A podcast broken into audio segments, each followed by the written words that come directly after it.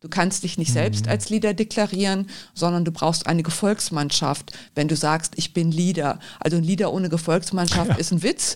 Das ist kein Leader, der keine Follower hat. Wirtschaft Düsseldorf am Platz. Liebe Zuhörerinnen und Zuhörer, wir, die iFishing GmbH, freuen uns sehr darüber, den heutigen Podcast präsentieren zu dürfen. Als am Rhein angesiedeltes IT-Systemhaus freuen wir uns, dass die regionale Wirtschaft durch Wirtschaft Düsseldorf Unplugged eine neue Stimme bekommen hat. Hallo und herzlich willkommen zu Wirtschaft Düsseldorf Unplugged. Mein Name ist Markus Gerhards vom Rotonda Business Club und mein Gast heute ist Dr. Claudia Hilker. Ich freue mich sehr, dass sie heute da ist. Wir sitzen kuschelig vorm Kaminfeuer, vorm virtuellen im Hintergrund. Adventszeit äh, kommt. Also wir haben es total gemütlich hier. Und Claudia ist, ich habe mir das aufgeschrieben, weil es so viele Sachen sind. Sie ist Unternehmerin, Bestseller-Autorin, ähm, Speakerin und Dozentin. Sie berät CEOs. Dann ist sie eine absolute Expertin für alles, was Digitalmarketing im B2B-Bereich betrifft. Und wir haben uns heute rausgepickt, wir wollen speziell über Personal Branding reden. Und ja, da gibt es viel zu erzählen, äh, viel zu berichten und deshalb freue ich mich sehr, dass sie da ist. Hallo Claudia. Hallo Markus, vielen Dank für die Einladung. Ich freue mich, dass du mich so nett anmoderiert hast und ich freue mich, mit dir über das Thema Personal Branding zu sprechen. Super. Ähm, ich habe auch gesehen, also ich habe ja gesagt, du bist genau die Richtige. Ich habe extra nochmal nachgeguckt. Du hast auf LinkedIn über 23.000 Follower. Ich weiß gar nicht, ob man auf LinkedIn welche kaufen kann. Deine sind auf jeden Fall nicht gekauft, sondern die sind organisch äh, gewachsen und mit harter, äh, harter Arbeit erarbeitet. Bevor wir darüber reden, wir haben immer eine kleine Schnellfragerunde am Anfang vom Podcast und da ähm, quäle ich dich jetzt auch durch mit der Bitte um, wenn es geht, möglichst kurze Antwort. Ich habe gesagt, Digitalmarketing äh, ist ja dein Steckenpferd. Gibt es irgendwas, was bei dir analog sein muss und eben nicht digital? Also online und ähm, digital ist natürlich meine Präferenz, aber ich finde die persönliche Begegnung immer noch wichtig und schön, gerade um zu prüfen, ob die Wellenlänge passt in einer Zusammenarbeit. Gerade morgen habe ich auch wieder einen Termin, wo ich einen Kunden besuche in Düsseldorf und obwohl wir das Seminar dann online machen über LinkedIn, will der mich persönlich im Office kennenlernen und dann fahre ich gerne rüber, schwinge mich auf mein E-Bike und äh, freue mich, die Person persönlich zu treffen. So den Handschlag persönlich, sich in die Augen schauen, Kaffee zusammen trinken ist immer noch wichtig, auch wenn man das Business online oder digital macht, denke ich. Ja, ja, ist so die, die Chemie, die dann eben doch irgendwie, wenn man sich gegenüber sitzt, anders äh, an oder dann erst rüber, rüberkommt. Ne? Du hast gerade gesagt, du fährst E-Bike. Ist ähm, Düsseldorf eigentlich eine angenehme Fahrradstadt? Ich finde schon. Also ich mache sie mir jedenfalls so. Wenn es nicht passt, gibt es ja auch noch Alternativen mit Bahn oder Taxi oder Uber. Ja, ja, stimmt, genau. Und hast du schon, ähm, hast du schon Weihnachtsgeschenke besorgt? Oh, ein heißer Punkt getroffen. Nein, leider noch nicht. Ist ja noch ein Monat Arbeit. hin, ne? Genau. Also zumindest jetzt zum Zeitpunkt der Aufzeichnung. Bist du denn jemand, der eher, gehst du in die Stadt äh, zum, zum Shoppen dann, zum Einkaufen oder bestellst du online? Ich muss ja zugeben, bei uns ist leider ganz, ganz viel, was online bestellt und geordert wird. Ich auch. Ich habe bei Black Friday jetzt bei Amazon schwer zugeschlagen. Ah. Der Postbote hat stündlich bei mir geschellt. Und äh, ich liebe es, online zu kaufen, weil man dann so effizient und schnell alles erledigen kann und auch gleich mit den Bewertungen gucken, wie gut die Produkte sind, die man auswählt. Also in der Stadt ist es mir zu voll, zu viel Gedränge, kostet zu viel Zeit. Ich glaube, da bin ich ein bisschen ungeduldig und wahrscheinlich nicht so die klassische Shopperin, wie viele Frauen das sind, sondern ich äh, finde das oft anstrengend. Ja, ja. Ich habe einen äh, zehnjährigen Sohn, der ist immer ganz irritiert. Also er würde ja am liebsten immer alles online und sofort bestellen. Das ist ja das Trügerische, äh, oder was heißt das Trügerische, aber das Gefährliche. Ne? Es ist ja alles verfügbar und sofort auf Knopfdruck. Und der ist immer ganz irritiert, wenn ich versuche, den zum ja, dann gehen wir uns das mal im Laden angucken und dann kannst du das auch mal anfassen, dann können wir mal gucken, ob das auch was ist. Ist ja immer ganz irritiert. Also das, äh, ja, das lässt tief blicken, wie sich das so weiter, weiterentwickelt, glaube ich. Lustige Geschichte. Ja. ähm, ich habe gelesen, du, du hast auch ähm, oder du sprichst auch mehrere Sprachen, also unterschiedlich gut. Aber ich habe schon drauf geguckt und dachte so, ach guck mal, da sind jetzt schon ein paar mehr als bei mir. Ist das so eine Leidenschaft und hast du, ähm, also reist du gerne und, und lernst gerne fremde Sprachen? Ja, ich reise gerne und lerne gerne fremde Sprachen. Indonesisch zum Beispiel habe ich gelernt, weil ich da drei Monate mal verbracht habe. Und äh, dann hat man eben auch Zeit, die Sprache zu lernen. Ich habe damals überlegt, ob ich auswandere.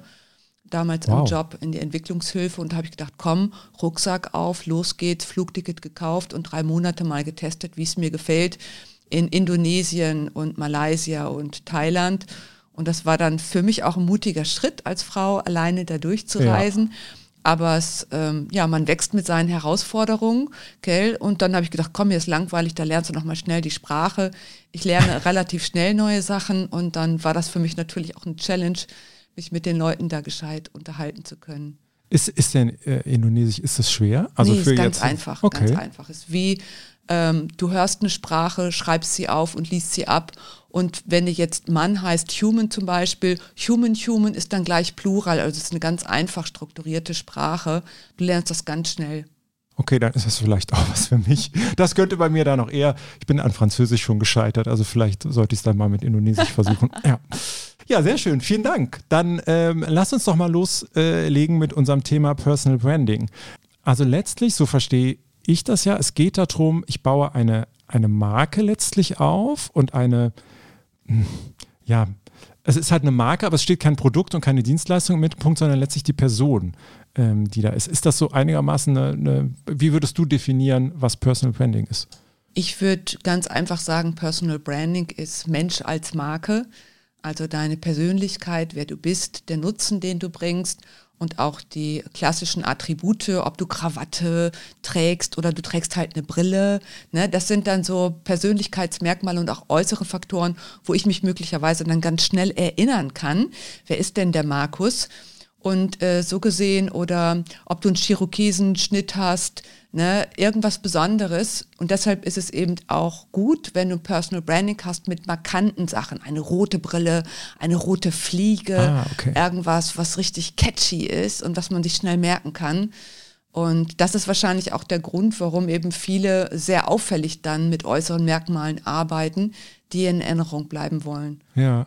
Das ist dann erstmal losgelöst auch vom tatsächlichen Inhalt. Ne? Also ja. wenn ich jetzt sage, ich möchte, ja, weiß ich nicht, Vordenker oder ich möchte als, als Koryphäe, als Experte für irgendwas gelten, das ist erstmal äh, erstmal losgelöst davon. Genau. Hängt natürlich davon ab, in welchem Bereich du bekannt werden möchtest. Wenn du jetzt im unternehmerischen Bereich oder Politik bekannt werden willst, wirst du natürlich nur vorsichtig dosiert so markante Sachen wählen. Aber wenn du sie wählst und mutig bist, ist das sehr gut. Also lange Zeit war, wie gesagt, eine rote Brille der Trend oder eine Fliege.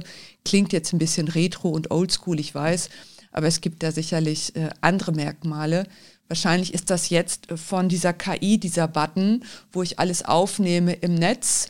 Also das ist jetzt so für die digitale Elite so ein Erkennungszeichen, sag ich mal.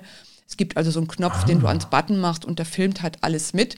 Und das ist jetzt so für die Kenner das Zeichen, hey, da ist jemand wirklich digital ganz weit. Wenn du das auf Reden oder Vorträgen siehst, dann weißt du, boah, das ist voll der digitale Checker, der da gerade spricht. Und äh, so gibt es halt Erkennungszeichen auch manchmal für Insider nur. Okay.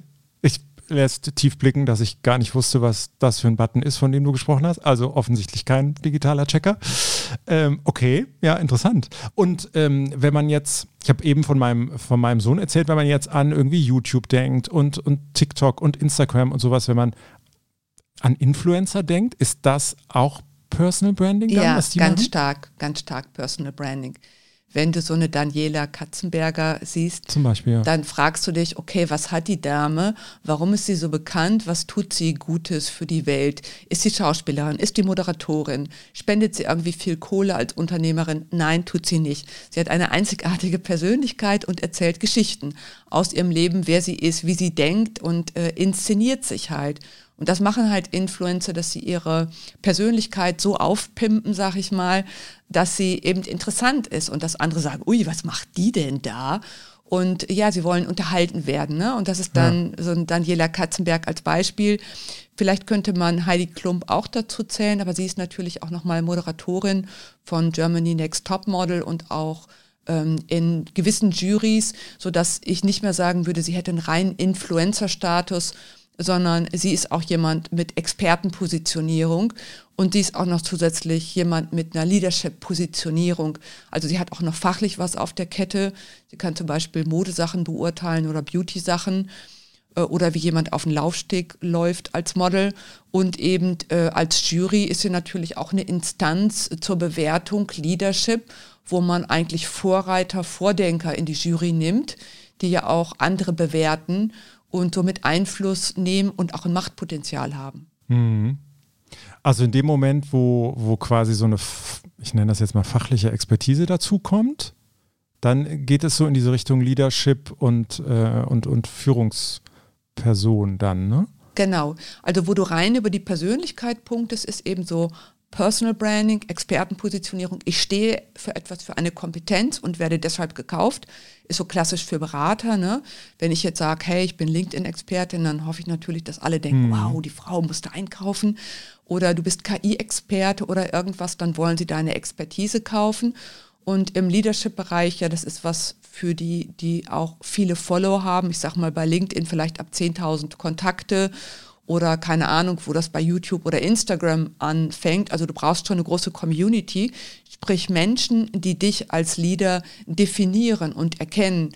Du kannst dich nicht mhm. selbst als Leader deklarieren, sondern du brauchst eine Gefolgsmannschaft, wenn du sagst, ich bin Leader. Also ein Leader ohne Gefolgsmannschaft ja. ist ein Witz, weil äh, das ist kein Leader, der keine Follower hat. Ne? Also du brauchst schon jemanden, ein richtig großer Leader ist halt jemand wie Barack Obama, der Menschen fasziniert und begeistert hat mit seiner Persönlichkeit, mit seiner Expertise, aber auch als Leader mutig vorangegangen ist.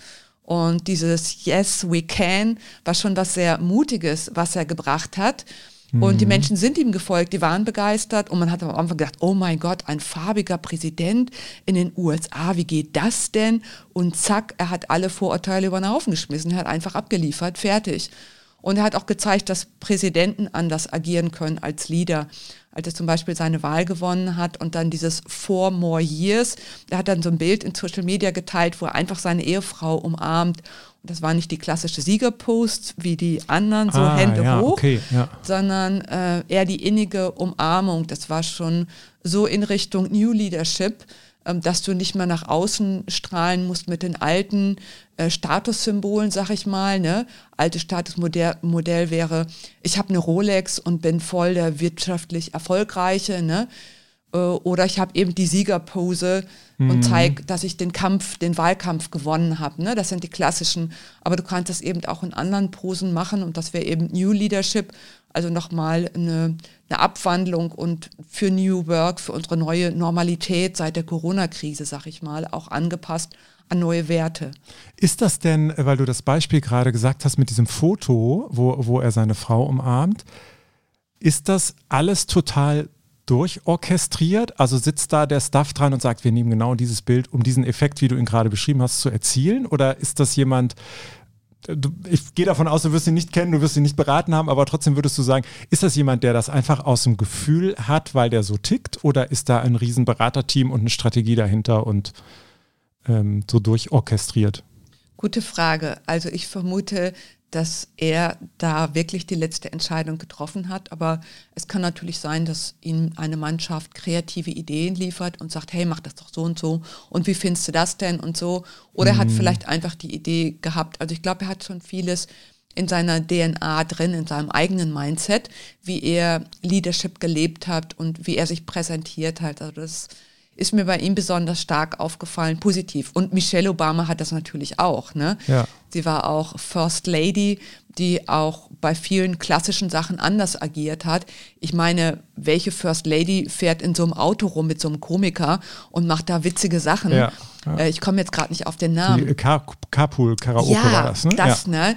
Also da wären sich alle First Ladies vorher zu fein für gewesen, ne? die eigentlich eher steif und so weiter waren. Und sie macht da mal locker so ein Ding mit ne? und musste dann auch mit Securities irgendwie die um Finger wickeln, dass die das zugelassen haben und so weil es nicht ganz der Etikette entsprach einer First Lady, aber egal, sie hat es einfach gemacht, fertig. Und sie, ich glaube, das ist ja auch nochmal ein ganz wichtiger Punkt, dieses Authentische dann. Ne? Ich meine, das muss man auch können, das wird auch nicht jeder, jeder können, so da, damit dann auch locker und authentisch umgehen können. Und wenn du es dann natürlich kannst ähm, und, und das machst, ist es natürlich super. Ähm, und kam natürlich unheimlich gut an, weil sie sind ja auch beide zum Beispiel heute auch noch als Personen total gefragt und, äh, und, und haben diese Follower eben immer noch. Ne? Also das hing nicht am Amt, das sieht man, sieht man ja jetzt. Und Ja. gibt ja genug Beispiele, jetzt, weil wir bei Politiker sind, äh, Politikern sind, wo das äh, bestimmt anders ist. Aber lass uns mal, damit wir nicht zu weit ähm, äh, alleine an den Obamas könnte man sich wahrscheinlich jetzt eine Stunde abarbeiten. Ähm, wie, wie ist das, wie stelle ich mir das vor, wenn zu dir jemand kommt ähm, und sagt so, also ich bin jetzt hier Markus Gerz und ich bin ähm, als Unternehmer jetzt irgendwie da und nicht als, äh, als digitaler Vorreiter und Influencer, sondern als äh, im, aus meinem Unternehmensbereich und ähm, möchte eine Beratung im Personal Branding haben. Wie läuft das normalerweise so ab? Also, äh, wenn ich dich beraten würde im Bereich Personal Branding, würde ich dich fragen, wofür möchtest du bekannt sein und äh, bei wem möchtest du bekannt sein? Was sind deine Stärken? Was ist dein Markenkern? Was möchtest du Gutes Neues in die Welt bringen? Also hoch, höhere Werte, ne? was man heute Purpose sagt. Was ist deine Berufung? Und ähm, nach diesem Markenkern und Markennutzen, was du für andere Gutes tust, ist natürlich deine Persönlichkeit äh, das Prägende. Wie willst du das ausdrücken? Bist du jemand, der gut tanzen kann oder möchtest du das in Video ausdrücken oder in Sprachwitz oder was sind deine Talente, um das äh, auszudrücken? Jeder hat da seine speziellen Talente und ähm, kann sich dann eben entsprechend inszenieren. Also es hat schon ein bisschen was auch mit dem Influencer-Gedanken zu tun, aber für mich ist Personal Branding eben was, was du auch einfach für Job oder Karriere nutzen kannst. Ja. Ist das denn, ähm, jetzt sind wir beide, bei, bei dir habe ich es gesagt, du bist viel auf LinkedIn äh, unterwegs, du berätst ja auch unter anderem speziell in dem Bereich nochmal. Äh, für mich in meinem Job zum Beispiel, da passiert auch viel auf LinkedIn. Ähm, und ich finde, man merkt, dass, ähm, ich weiß nicht, ob das unter Personal Branding fällt, aber dass es viel mehr Postings gibt, wo man das Gefühl hat, das ist jetzt, da versucht sich jemand eben so eine Marke aufzubauen, ne? wo auch vielleicht mal private Themen irgendwie aufgegriffen werden oder wo, ein- wo ein, manchmal finde ich ein relativ weiter Bogen gespannt wird, bis man auf den Punkt kommt, den man eigentlich, um den es einem eigentlich geht. Und ich glaube, da gibt es viele, denen das auch too much ist. Ne? Also die sagen so, Mensch, das ist mir alles zu ähm, äh, Facebookisierung von, äh, von LinkedIn, habe ich äh, gestern nochmal irgendwo gelesen. Ähm, siehst du das auch, dass das, ähm, dass das zu viel ist und könnte das so eine Gefahr sein jetzt, speziell für die Plattform zum Beispiel? Ja, es ist eine Gefahr und manche verlieren sich auch darin, sich selbst zu spiegeln und nur ihre eigenen Geschichten zu teilen. Also es muss auch immer Mehrwert für den anderen dabei sein, wenn man über Personal Branding spricht und Erkenntnisse, die man teilt, finde ich. Wenn man stecken bleibt in der Selbstbespiegelung, ist das nur für einen selbst gut, also dann sollte man das besser ins Tagebuch schreiben. Das wäre dann der richtige Reflexionsort. Äh, Und wenn man sagt, da habe ich das und das mitgelernt und liebe LinkedIn-Community, das könnte auch für euch interessant sein oder was meint ihr dazu, dann ist das eine Einladung zum Gespräch ne? oder was man an die nächste Generation vermitteln möchte. Wenn ich nochmal 20 wäre, würde ich das und das tun. Ähm, also das hat dann eine gewisse Reife und eine gewisse Weisheit und die möchte man natürlich vermitteln und teilen und das hat auch Raum auf einer beruflichen Plattform. Aber das ewige sich selbst bespielen geht vielen schon auf den Zeiger und das kann ich gut verstehen. Also die Überinszenierung und das Steckenbleiben da drin äh, halte ich auch für falsch. Hm. Ja, ja, es wirkt dann manchmal so gekünstelt irgendwie auch, ne? Also da, da will jetzt jemand unbedingt ein, ein Thema auch, auch noch irgendwie bespielen. So. Ähm, aber das ist ja, ich finde, das hört man ja schon raus und wenn man sich damit beschäftigt, egal ob es jetzt auf LinkedIn ist oder auch auf anderen Plattformen, es kostet halt auch wirklich viel Zeit und mm, ja, Kopfarbeit. Ne? Also es ist nicht mal eben so ähm, runtergetippt dann. Ja, also du überlegst dir eben auch auf Basis vom Personal Branding, was ist deine Heldengeschichte? Was ist in deinem Leben passiert, was dich zu dem gemacht hat, wer du bist?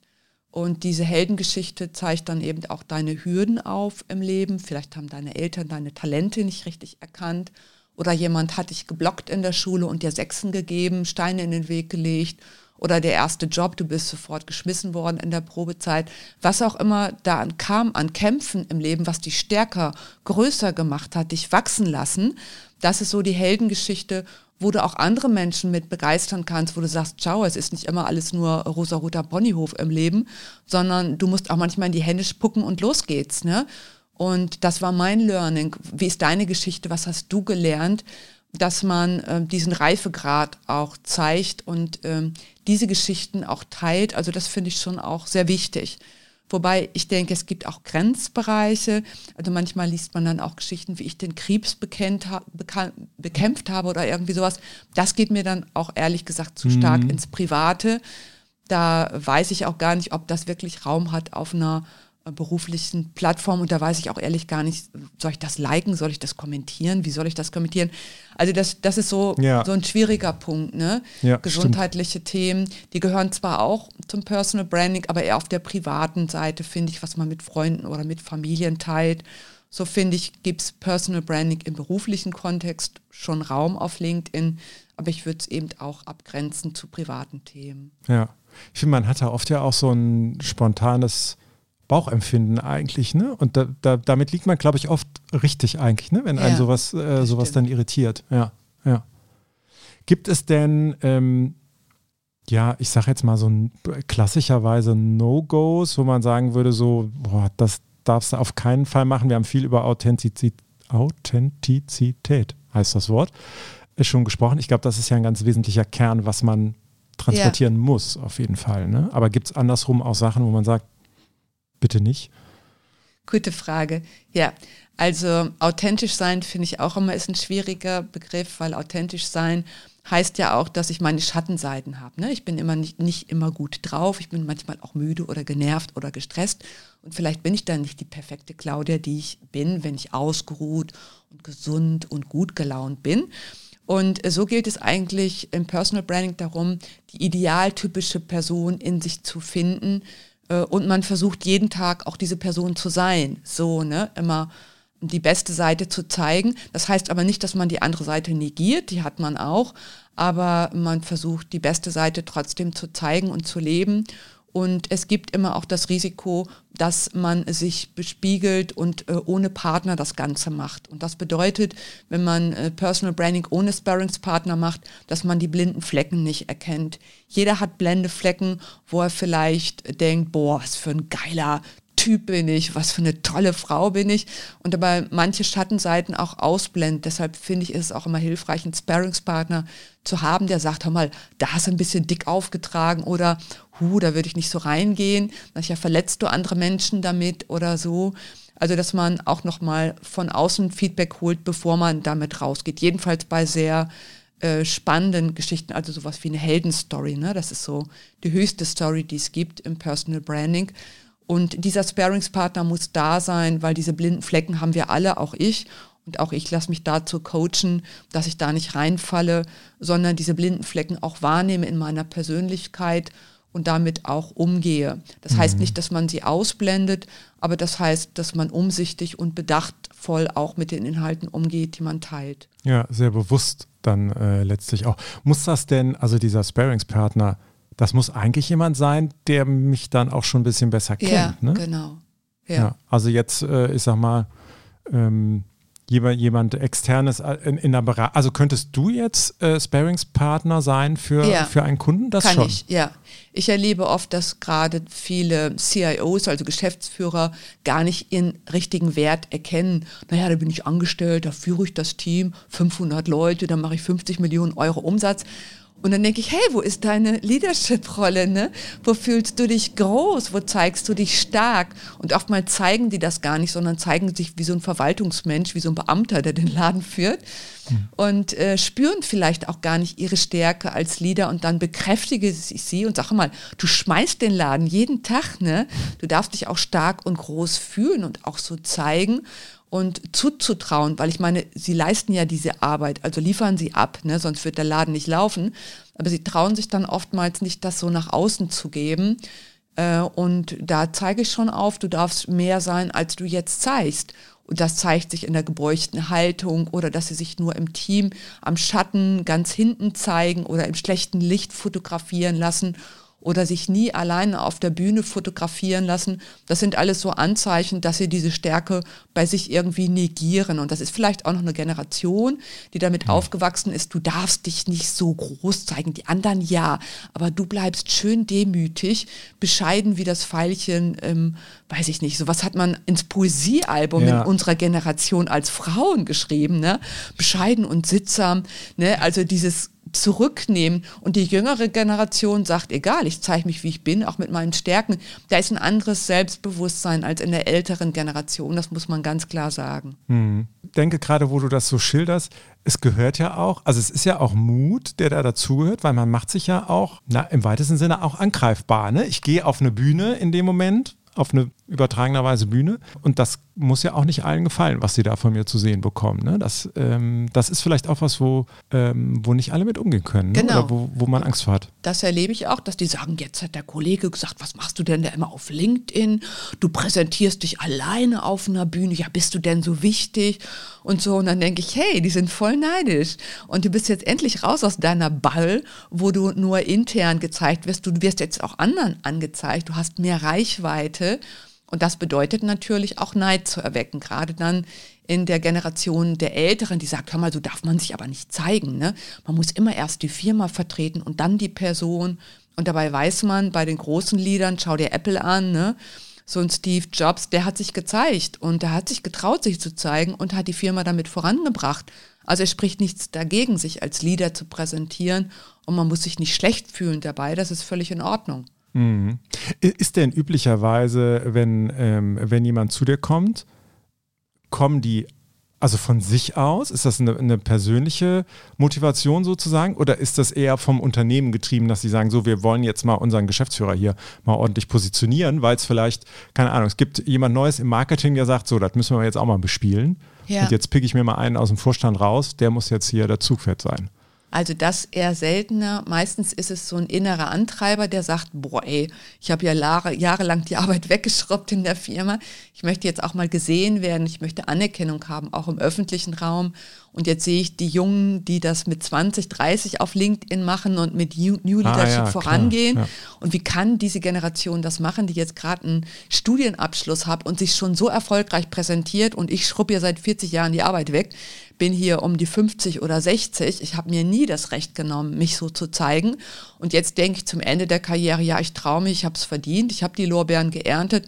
Warum nicht auch auf LinkedIn zeigen? Ja. Ja, okay. Ja, klingt, äh, klingt ein, einleuchtend, finde ich auch.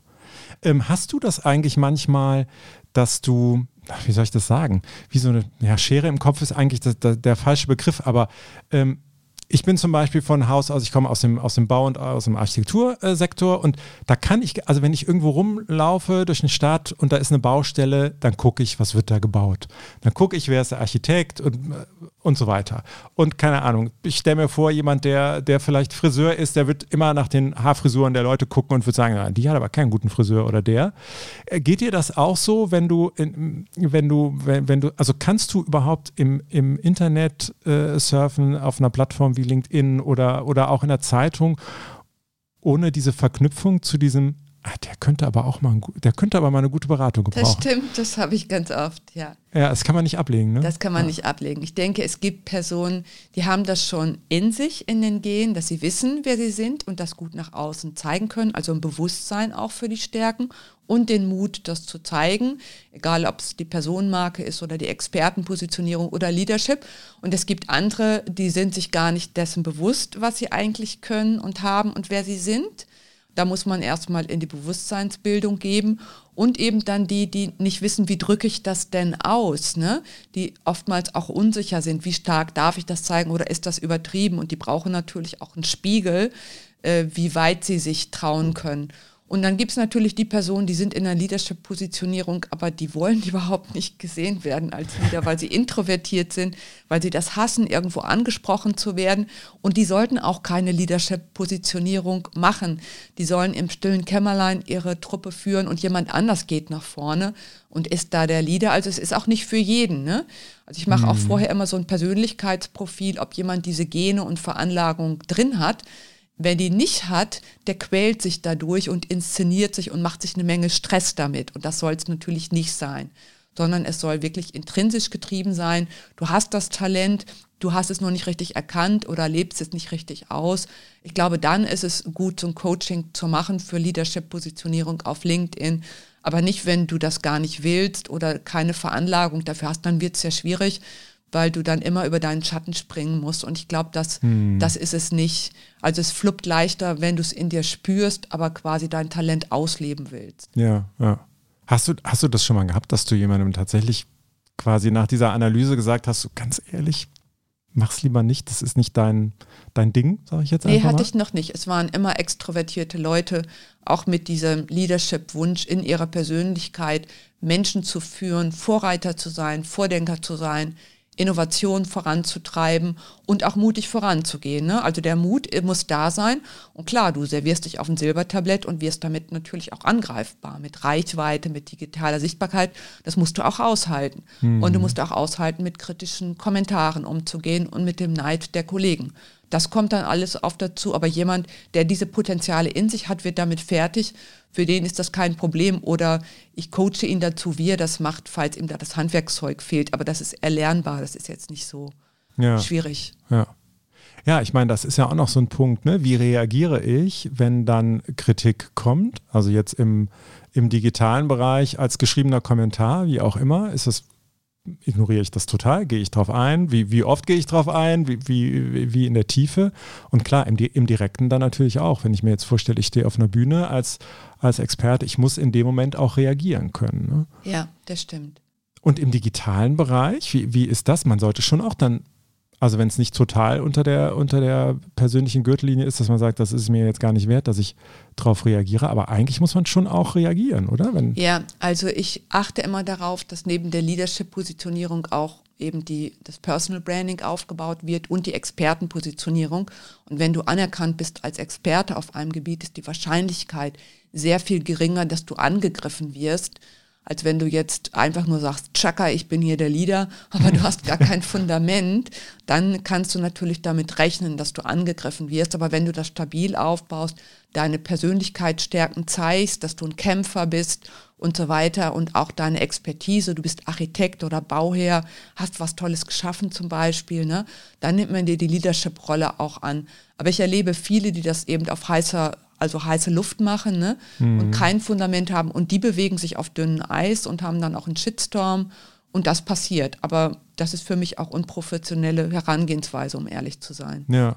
Ja, ja, stimmt. Gibt es denn eigentlich, ich gucke so ein bisschen auf die Uhr, wir müssen auch gleich tatsächlich schon Schluss machen. Gibt es jemanden, egal aus was für einem Bereich, egal ob jetzt Kunstpolitik in Deutschland, auf der ganzen Welt, wie auch immer, ein Sportler, egal, ähm, wo du sagen würdest, das wäre ein tolles Beraten. Den würde ich gerne mal beraten. Also nicht, keine Ahnung, vielleicht macht das bis jetzt total schlecht oder einfach, weil du sagst, das ist eine tolle Person, da, da könnte man, äh, da könnte man super was raus, äh, rausholen. Gibt es da irgendwie jemanden? Das Außer wär, Barack Obama? Nee, es wäre Barack Obama. vielleicht Angela Merkel wäre vielleicht auch nochmal interessant. Ah. Sie hat sich ja auch sehr einzigartig positioniert. Sie hatte viele Gegner, sie musste viel kämpfen erste Frau in der Rolle, ne? kann eine Frau sowas, Kanzler sein in Deutschland. Da musste sie auch viel beweisen und in den ersten drei Monaten wurde, glaube ich, nur ihre Frisur diskutiert in den Medien. Das muss man auch erstmal oh, ja. aushalten, dass man als Frau gar nicht Gehör findet. Männer in der Position hätten Gehör gefunden, aber bei Frauen wird nur das Äußere diskutiert. Also ich finde, die hat das auch schon sehr tough gemacht. Also gut, also ja, da würde ich eher von den Erfahrungen profitieren wollen und ihren inneren Entwicklungsweg, den, den sie dann gegangen sind. Mhm. Wo du das gerade sagst, fällt mir ein, das äh, wollte ich dich eigentlich auch noch gefragt haben, diese eine Unterscheidung gibt es dann schon letztlich. Ist das jetzt eine Frau, die sich da positioniert oder ist es ein Mann? Ne? Da muss man schon, äh, funktioniert dann, also Personal Branding wird nicht anders funktionieren, aber man achtet auf andere Dinge dann, oder? Ja, das stimmt. Ja, das stimmt. Mhm. Aber ich denke, beide Geschlechter sollten fit sein, ihre Kompetenz aufbauen. Und klar, als Frau musst du darauf achten, dass du gescheit was anhast, auch noch modisch, dass die Frisur sitzt und gut geschminkt bist. Den ja, ja, das lässt man dem Mann eher genau. irgendwie, ne? Ach ja, der ist halt so stoffelig irgendwie, dann ist er, aber ist ja eine Koryphäe, dann. Ja. ja. Ja, ja, stimmt. Claudia, vielen Dank, das hat Spaß gemacht. Vielen Dank, lieber Markus, mir auch. Schön, dass du da warst. Wir machen jetzt noch ein Selfie vor unserem Kamin und ähm, dann gucken wir einfach, ich gucke morgen ganz anders in LinkedIn rein, glaube ich. Top. Sehr schön. Also vielen Dank, schön, dass du da warst. Dankeschön, Markus. Wirtschaft Düsseldorf am Platz. Ja, das war's für heute wieder mit mir und mit unserem Podcast. Und ich freue mich sehr, wenn Sie nächste Woche wieder einschalten. Dann gibt es eine neue Folge von Wirtschaft Düsseldorf Unplugged.